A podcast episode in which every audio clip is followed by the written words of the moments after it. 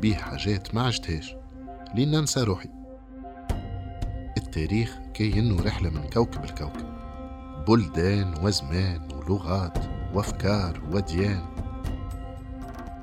والتاريخ علمني نربط الخيوط ونشوف العالم اللي داير بيا كل مرة من زاوية جديدة. علمني نفهم ونفهم ونتفهم.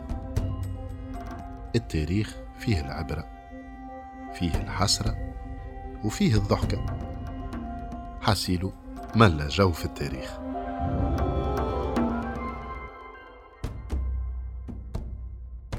إفريقية في العصر الانتقالي هو بودكاست حبيت نفرق فيه الرمانة متاع تاريخ بلادنا من آخر العصر القديم لانتيكيتي لبداية العصر الوسيط لو وبما أنه التاريخ عنده ناسه التجأت المجموعة من كبار الأساتذة الجامعيين التوانسة في التاريخ وفي علم الآثار اللي نشكرهم على خاطر تكرموا عليا بوقتهم وعلمهم ورحابة صدرهم.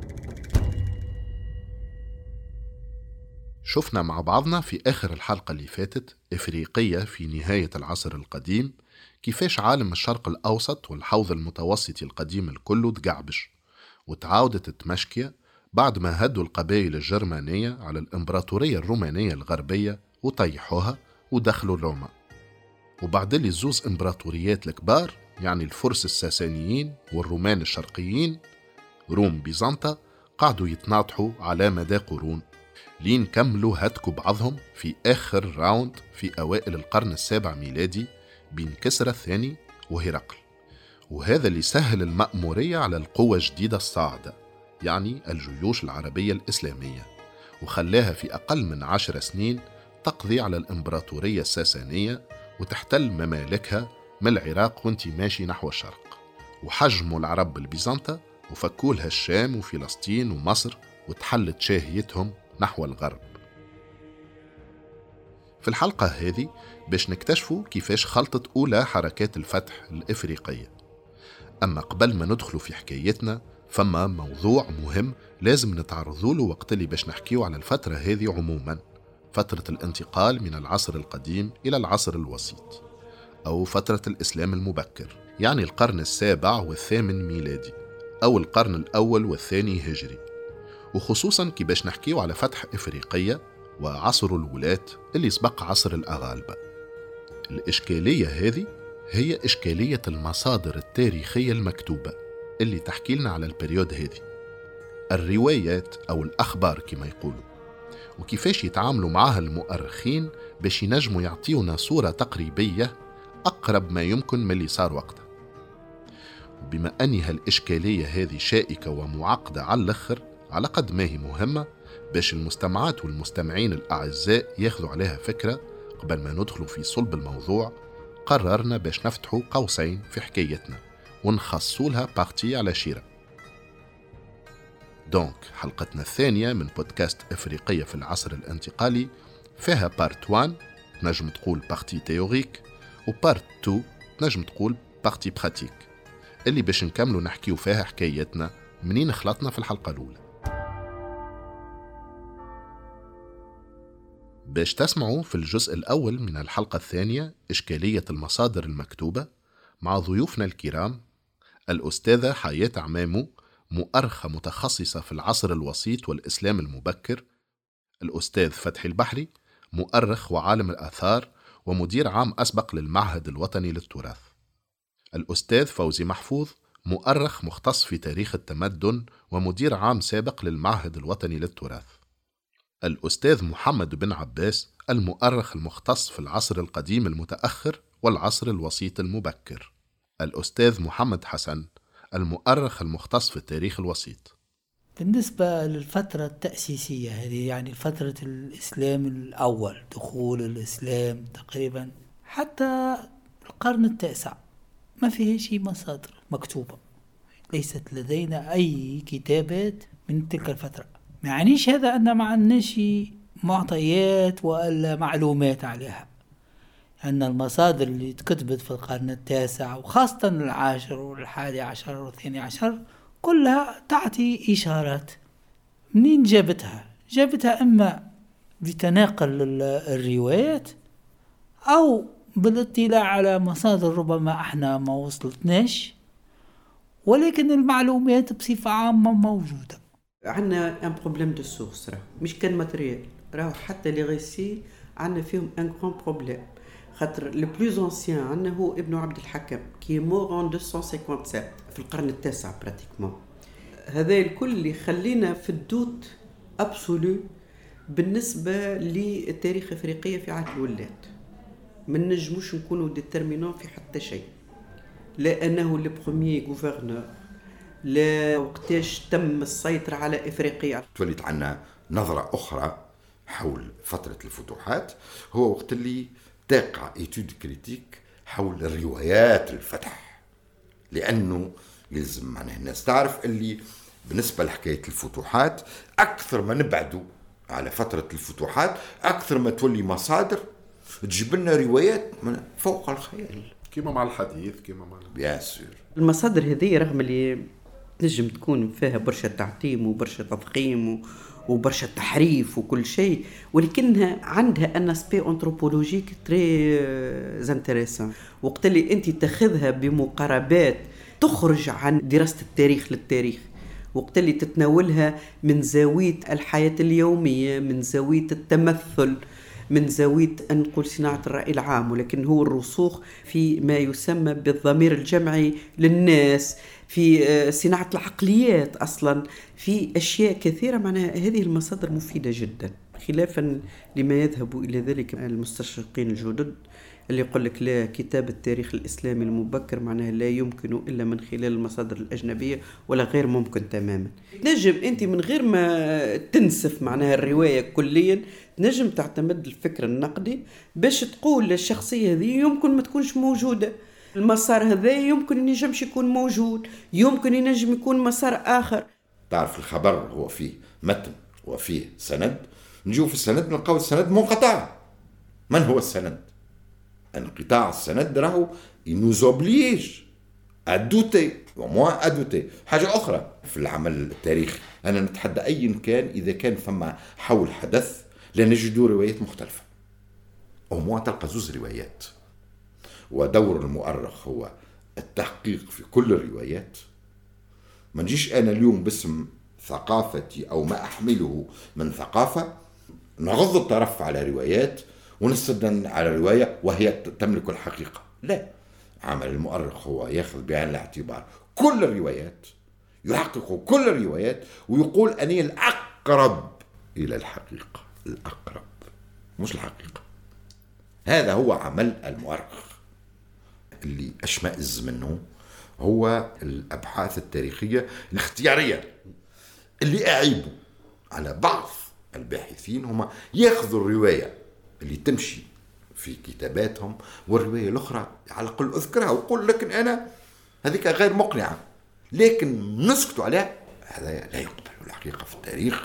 هذا يتسمى راهو تعسف على التاريخ إذا كان مش تزوير بتاع التاريخ. ثم برشا ناس تمشي في اتجاه إنه يمكن الاعتماد على المصادر الغير عربية إسلامية المصادر الأجنبية القبطية والأرمينية والسريانية والبيزنطية زاد ممكن نلقاو معناها حاجات أخرى.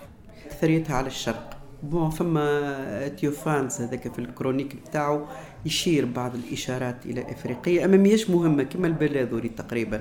ce qui est certain. بلاد المغرب وإفريقيا بصفة عامة تفتقر إلى المصادر معناها إحنا وقت اللي باش ندرسوا التاريخ هذاك الأولاني عهد الولاة فما مشكلة زاد في تسميته. يلزمنا أما مصادر مصرية ولا مصادر شرقية حتى Procope et cetera ما يتناولش الفترة اللي دخلوا فيها المسلمين. خاطر هو عاش في القرن السادس.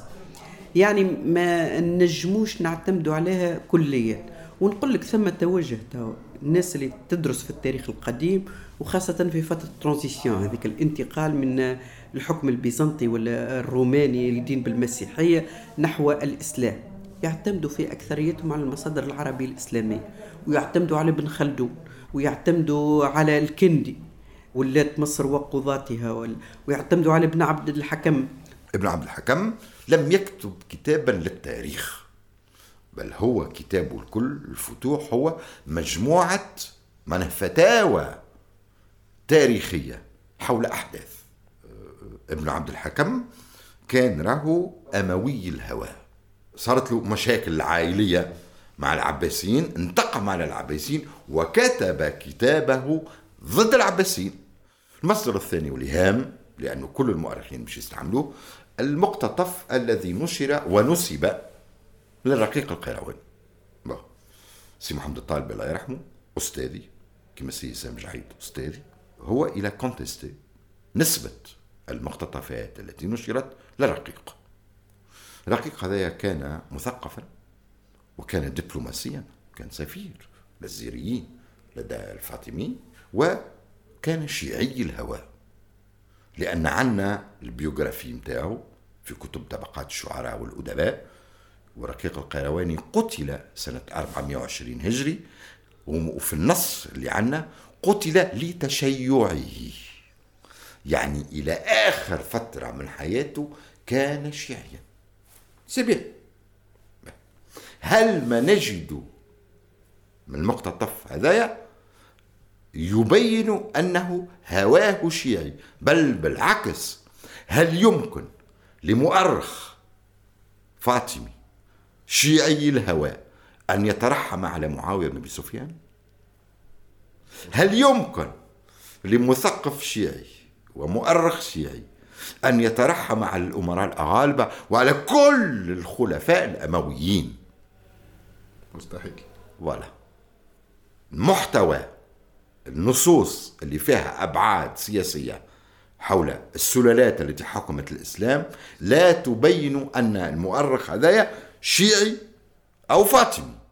ويعتمدوا على أبو العرب في طبقات أبو العرب يعتمدوا على المالكي ياسر ce qu'on appelle les ouvrages de biographie كتب الطبقات. وأبو العرب هو هو ليس الأول لكن الكتابات اللي سبقته والكتابات يذكرها أو حتى كتاباته هو هي اللي خلطت لنا. فما ما قبله فما مع معاصريه ما وصلوناش. أبو العرب هو ينتمي للعائلة الأغلبية عائلة ثرية. لكن كذلك مثقف. وأبو العرب راهو لم يكن ناقلا لمن سبقوه أو ناقل روايات فقط لأنه في العديد من الأحيان يتدخل بالتعليق.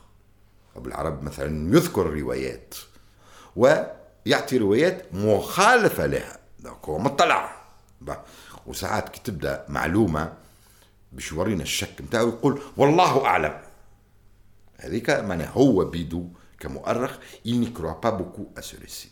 معناها خاطر فما زاد آه، المالكي il reprend أبو العرب. لكن ساعات ينتقد وساعات يعطي رأي مخالف. donc هذوما لم يكن ناقلي أخبار. non كانوا مؤرخين. وأبو العرب والمالكي استندوا فما كتابات تاريخية كانت موجودة في عصرهم. في شكل روايات ممكن شفاهية ممكن مكتوبة لكن وصلت لنا هم اعتمدوا كذلك على مؤرخين أفارقة أسلموا وخاصة عائلة الملشوني. ويذكرها يذكر حتى كتاب الملشوني باسمه كتاب أخبار إفريقية. فما فقيه اسمه الملشوني لكن أصله إفريقي أن أفريكا اسلاميزي يعرف ما قبل الإسلام ويعرف التاريخ. هذوما هما اللي طلعوا لنا الرواية. اللي نسميها أنا الرواية الإفريقية هي رواية الملشوني. ثم كذلك كتب الجغرافيين اللي جاوا بعد حتى الشرقيين منهم ابن حوقل ولا اليعقوبي ولا الإدريسي خاصة البكري زاد في المسالك والممالك بالرغم من أنه ما قامش بزيارات إلى آخره. أستاذ فتحي البحري بالله باش نسألك سؤال. هل من الممكن اعتبار تاريخ ابن خياط اللي توفى حوالي 854 ميلادي الموافق ل 240 هجري. هو أقدم مصدر يعتمدوه المؤرخين بالنسبة للفترة اللي نحكيو عليها. خليفة ابن خياط. c'est la source la plus ancienne et d'ailleurs il crédible pas pour l'époque de la conquête omeyyade c'est le seul qui nous donne la liste السيد هذا يخدم مع les archives de, euh, de l'administration omeyyade, puis يعطيك قائمة كل العمال في كل الجهات. Sur l'époque omeyyade, pas abbasside. C'est son époque presque rien, mais très pauvre. تبقى عندنا مشكلة ال documentation مشكلة ال documentation معضلة كبيرة بالنسبة لتاريخ إفريقيا الأول تاع الإسلام des origines bon فما برشا ناس يقول لك معناها on peut combler tout ça avec la comparaison des sources ibadites و les sources ibadites هي بيدها فيها برشا مشاكل. non seulement متأخرة هي معتمدة أساسا على الطبقات والسير. والطبقات والسير اللي تتناول معناها حياة الأشخاص وخاصة منهم الشيوخ على خاطر الإباضية قائمة على الشيوخ يسودها الجانب المناقبي أكثر من الجانب التاريخي. التعامل معها لازم يكون حذر جدا. إذا توا فما توجه نحو les études de terrain مثلا جبل نفوسه بداوا الليبيين يهتموا به وقبل الليبيين يهتموا به معناها الرحالة الفرنسيين والإيطاليين. وخلاو معناها دي تيموانياج اللي بيه قاعدين يخدموا عليه في اتجاه تعريبه في اتجاه نشره وفي اتجاه الإثراء نتاعو من أجل توفيره للدارسين والكل. يمكن نلقاو حوايج جديدة. هناك مصادر عربية ولكنها غير إسلامية مصادر عربية مسيحية. هناك كتاب مسيحيين هم كتبوا في بعض الأحيان باللغة السريانية ولكنها تم ترجمته إلى العربية آه، ميشيل السوري ابن العبري آه، المنبجي محبوب منبج سعيد بن البطريق تاريخ البطاركة الإسكندرية عديد المصادر المسيحية العربية التي اعتمدت على مصادر إغريقية وإلى آخره. وهناك مصادر إغريقية معناتها بحتة؟ مثل تيوفان الشهيد أو الكونفسور وكل من نقل عنه جورج موان واتسترا كل من نقل عنه. هذه المصادر تتحدث عن بعض الأحداث أحداث الفتح لكنها ليس جميعها. هناك مصادر أخرى إسبانية تتحدث عن بعض الحملات حملة عقبة تتحدث عن معاوية وإلى آخره ولكن لا تتحدث عن جميع الحيثيات ولكن الإشكال بعض الأحيان يعني ليس لدينا مصادر حتى المصادر غير الإسلامية ليس معاصرة للأحداث يعني هناك مثلا مصدر مسيحي شهير إيلي دو نسيبي نسيبين هي نصيبين بالعراق وإلياس هذا الناس معناتها كان مدينة نسيبين كتب تاريخا. هام جدا يعني في القرن الثامن ولكنه يعتمد على مصادر عربية. وحتى تيوفان مصادر بيزنطية هي يحيل إلى مصادر عربية. وبالتالي إذا معناتها donc ما عندناش مصادر معاصرة للأحداث. ما عندناش مصادر مثلا في القرن السابع ولا في إلى آخره. ما نجموش نأكدوا آه، نجم تكون مصادر نقل على المصادر العربية. أحنا ال documentation الكبيرة اللي موجودة عندنا هي هذه الروايات التي وقع صياغتها في زمن غير زمن حدوث الأحداث واللي تعود أساسا إلى نهاية القرن الثاني وخاصة القرن الثالث. متاع نهاية القرن الثاني تقريبا اندثرت كلها لأنه وقع إعادة إنتاجها في القرن الثالث.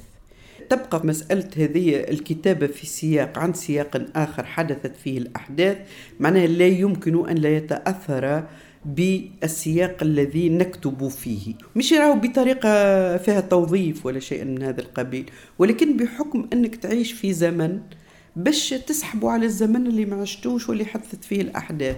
أي كي طلعوا الروايات اللي عنا الكل تكتبوا في سياق متأخر بأكثر من زوز قرون وتنجم تلقى فيهم تصفية حسابات ضد هذا ولا ضد ذاك ولا تبندير الأسرة حاكمة معينة ولا لك القبيلة الفلانية.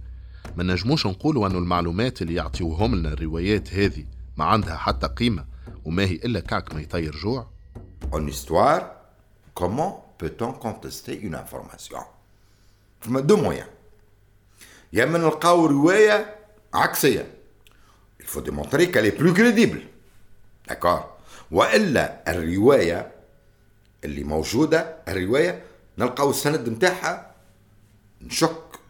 أما pour contester رواية يلزم contester مش par des options philosophiques politiques de l'auteur لا لا دخل لي فما واحد يقول le récit il a la valeur d'exister. الرواية اللي موجودة ne la conteste que par رواية أخرى. مش par معتقداتك وميولاتك ورؤياتك و les hypothèses نتاعك من فضلك. ال hypothèses نتاعك في دارك. أنا هذا ma démarche. c'est vrai نجم نقولوا اللي فما روايات favorables aux Omeyyades elle veut mettre en valeur le rôle des زومياد de l'enquête de وحطونا قالوا عبد الملك. عندنا روايات معاكسة؟ ما عندناش. نجم أنت تعمل note تقول راه الرواية هذه elle nous semble trop belle parce qu'elle est favorable c'est tout أما pour la dénigrer وتقول هذه نرفضها لا ما نجم ما. عندناش حق نرفضوا حتى رواية voilà ولا sauf si on démontre اللي هي اللي loin de la vérité بحكم اختصاصها في تاريخ الإسلام المبكر توجهت للأستاذة حياة عمامو بالسؤال على مصير الأرشيف متاع العصر الانتقالي. وكيفاش اختفت النصوص المكتوبة في القرن الأول والثاني هجري. عندي كلام زاد أنا في الوثائق هذه qui disparaissent qui ne laissent pas de traces ماهيش على خاطر العرب ما يعرفوش يحافظوا على الأرشيف نتاعهم ولا العرب ما يعرفوش يكتبوا. non non c'est pas ça برشا ناس درست الأمور هذه ويقول لك تداول المعرفة معناها كان يتم بطريقة شفاهية على خاطر آه، العرب المسلمين كانوا ينعتوا بالضعف كل واحد ما يتكلمش شفاهيا ويلتجي إلى ولكن هذه معناها ثقافة راهي كانت تشمل العالم الكل. لفافر هذاك في ال Encyclopédie Universalis يقول العباد قبل القرن السادس عشر كانوا يسمعون أكثر مما يقرؤون بعد القرن 16 ولاو يقراوا أكثر مما يسمعوا تو الآن ولاو يشاهدون أكثر مما يسمعون ويقرؤون. أنا يظهر لي كانت ثقافة bon يمكن كانت plus prononcée chez les Arabes على خاطر العرب معناها كانوا هيك عندهم éloquence والحضارة الشفاهية كانت متطورة ياسر وكانوا زاد ناس متاع الشعر والشعر يتعرض مشافهة. لكن ثم مشكلة كبيرة أخرى. مشكله محامل الكتابه من الأول محامل الكتابة كانت أنواع كثيرة. هذا يقول لك جذع نخلة وهذا آه، شو اسمه كتف آه، حيوان وهذا ترشنو والرق ولكن ثم المحامل اللي كانت في المتناول كانت ماهيش ماهيش كثيرة. كان ثم الصخور سيفري الصخور معناها متاع ما نسميه النقاش آه، في الثقافة العربية الإسلامية وفي الحضارة العربية الإسلامية ليست لدينا الكثير من النقاش ما قبل الإسلام أكثر. لكن عندنا البرديات وثائق تنجم تصمد أمام الزمن. وعندنا كذلك دخول الورق اللي كان ميهوش هو موجود. دخل الورق سنة 125 هجري. معناها من الصين. إذا ولاو يستسهلوا على خاطر الورق رخيص. ولكن الورق ما عندوش ديمومة في الزمن. يلزمك تكتب وتعاود تكتب. وهذاك علاش انت تلقى معناها كتابات القرن الثالث يستندوا بالأسانيد في الروايات نتاعهم يقول لك هذا حدثني محمد بن سعد عن الواقدي عن ترشنو عن ترشنو وديكو وقع إعادة إنتاجهم بطريقة أو بأخرى في الكتب نتاع القرن الثالث وقع إهمالهم نتاع القرن الثاني. ما ثماش برشا كتاب ينجموا يعاودوا يكتبوا ويعاودوا يكتبوا خاطر الورق يلزم إعادة كتابته عديد المرات. وذاك علاش اللي يبدأ باش ي- يحقق مخطوط ما يلقاش متاع وقته راه يلقى نسخة متاع القرن السابع وهو يحكي على مخطوط متاع القرن الثاني ولا الثالث. خاطر les supports اللي يدوموا في الزمن غاليين الثمن ياسر. أنا كان نهار يحكي لي زميلي قال لك باش كتبوا codex متاع مصحف متاع قرآن حبت لهم ذبحوا 3000 بقرة ولا قداش. معناها مش معقول. دونك كانت عائق أمام الحفاظ على الأرشيفات. ما في ذلك دواوين الإنشاء. دواوين الإنشاء كانت منتشرة منذ العهد الأموي وكانت تتمثل في ديوان يجمع الرسائل الجاية للمركز والرسائل الخارجة من المركز. معناها لو كان كانت ال- ال- الوثائق هذيك تصمد راهو مازال عندنا أرشيف طوي ولكن الوثائق هذيك لا تصمد أمام عدم وجود ظروف الحفاظ عليه. وزيد en plus de ça تصورها انقرضت c'est معناها ما عادش عندها مصلحة. ح- إحنا تو في الأرشيف ما نحافظوش على كل شيء. تو مثلا كوبيات التلام. بعد خمس سنين نحرقوهم ولا نطيشوهم ما نعرفش شنو يعملوا له. نفس الشيء بالنسبة لل- للكتابات القديمة الكل.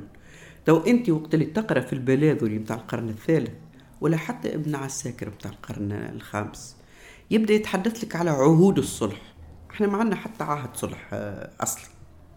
كلها إعادة إنتاج في هذه الكتابات اللي هي جاتنا في شكل روايات. بلاذري وقت اللي يبدا يقول لك هذا عهد صلح اصطلح عليه فلان وفلان ولا ترشنو يقول لك رأيت بأم عيني. يقول لك فلان عن فلان عن فلان قال لنا هذا. قال رأيت بأم عيني عقد الصلح. وذا نجده حتى عند ابن عساكر في تاريخ دمشق في القرن الخامس. هذا تقول وداد القاضي هي زاد عندها خدمة على عهود الصلح تقول هذا مؤشر يدل على أن العهود هذه وقع تداولها وموجودة إلى القرن الخامس. ومن بعد ولات ما عادش عندها حتى ضرورة الوجود هذاك علاش؟ وقع إعادة إنتاجها في الكتابات اللي تكتبت وتعاودت تكتبت وتعاودت وقع إتلاف الوصول متاعها. ولكن هذا لا يكفي زاد. اذا حكاية ال documentation d'une manière générale اللي نحب نقوله هي ما تهمش العرب المسلمين فقط ولا العرب والشعوب اللي انضمت تحت.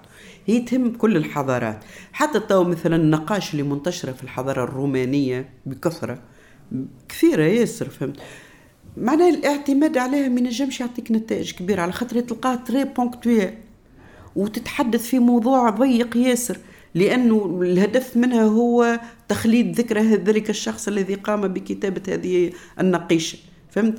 اذا وتكتبت معناها مش spontanément مش كما الوثيقة الأرشيفية اللي تتكتب معناها من أجل الحفاظ إلى على المصالح و d'une manière spontanée et notre النقيشه فيها نية الخلود نية التفاخر نية اسمها l'évergétisme هي أصلا. et donc فيها خلفية فهمت؟ ما تنجمش تعتمدها باش تكتب تاريخ فترة معينة ولا فئة معينة.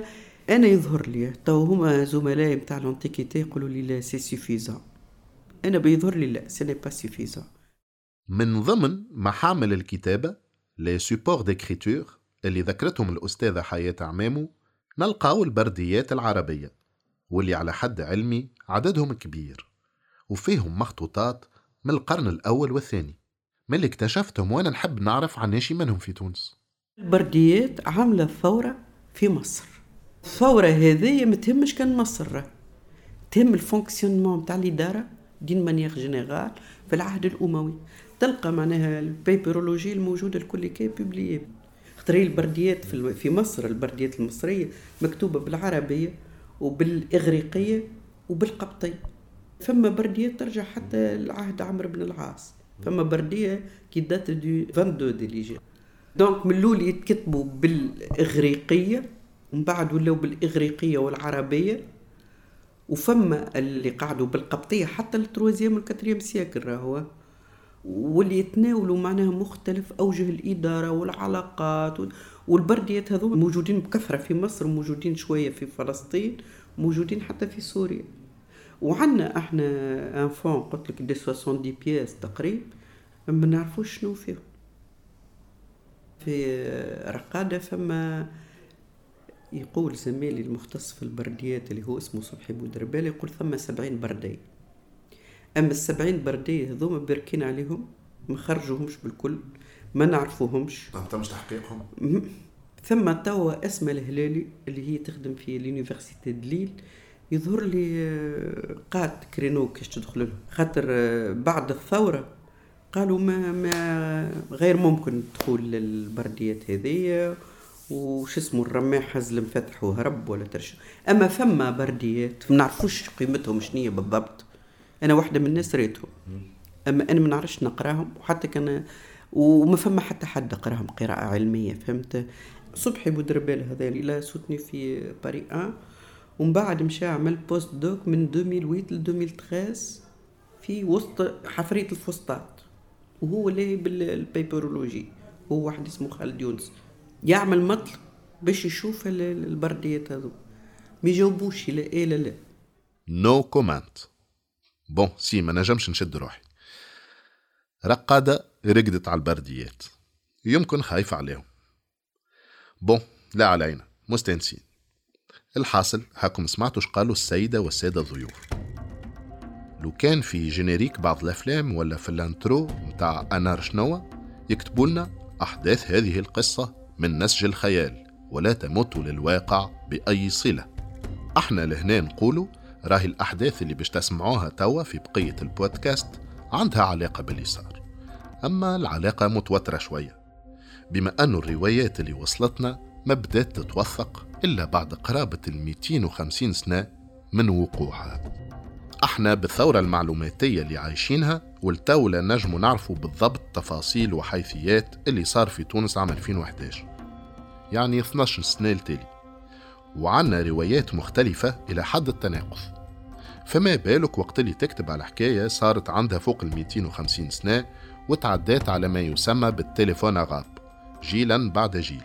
كل جيل فيهم يزيد يا الماء يا الدقيق المهم كما قالوا ضيوفنا الشيء اللي تقوله لنا المصادر المكتوبة على الفترة هذه خير من بلاش وربي معاهم المؤرخين اللي قاعدين يركبوا في قطايع هالبوزل المشربك باش يحاولوا يعطيونا فكرة علي يمكن صار بالحق شو الفرق ما بين الاستوار إلى الاركولوجي؟ الاستوار est un témoignage d'abord euh, subjectif. Généralement, les récits ne sont pas contemporains des événements. Donc, c'est une lecture à rebours des événements. L'archéologie est un témoignage instantané, objectif et direct. C'est la grande différence. Et la différence n'est pas minime. Donc, faut faire attention. اليوم المزاوجة بين المعطيات الأثرية والتاريخية راهي قاعدة تقدم بنا أشواط هامة وهامة جدا وخاصة البحث الأثري والمقارنة بين النصوص بالنسبة للمصادر المادية الأثرية اللي تتعلق بالقرن الأول والثاني باش نكتشفوا أهمها في الحلقات الجاية. أما نجم نقول لكم من غير ما نـ spoiler يلكم اللي هي في الوقت الراهن شوي تونة بالكل حسب رأيي المتواضع. وأكثرها يطرح أسئلة أكثر من اللي يوفر أجوبة. ووضعيتها الحالية أقرب لل carte au trésor que le trésor بيدو أما تبقى هي مصدر الأمل الوحيد باش نعرفوا حاجات جديدة على العصر الانتقالي. خاطر أرضنا ما زالت مكفنة برشا أسرار. والحفريات الأثرية ما زال مستقبلها القدام. وعلى خاطرني نحب نكون متفائل كما الأستاذ فتحي البحري اللي حصل الشرف واتانا الحظ السعيد باش عملت معاه الانترفيو في نفس النهار اللي اكتشف فيه قناة مياه أثرية توصل الماء لفسقية البحر اللي بناها زيادة الله الثالث آخر الأمراء الأغالبة في بداية القرن العاشر. القناة المائية هذه اللي حكيت عليها المصادر حتى حد ما كان يعرف وين موجودة ومنين تجيب الماء. ولذلك يا أركيولوجيا عندي أمل فيك. عندي ثقة فيك. عندي أمل فيك وبكفي. شو بدك يعني أكتر؟ بعد فيك. عندي حلم عندي ولع فيك بكفي. شو بدك إنه يعني موت فيك بودكاست إفريقية في العصر الانتقالي. الحلقة الثانية الجزء الأول إشكالية المصادر المكتوبة. إنتاج انكفاضة بودكاست. إخراج غسان عمامي. تصميم صوتي وموسيقى أسامة جيد يتوجه مخرج البودكاست بجزيل الشكر للأستاذين الكريمين عدنان الغالي والنوري بوخشيم. بالتعاون مع كامل فريق انكفاضة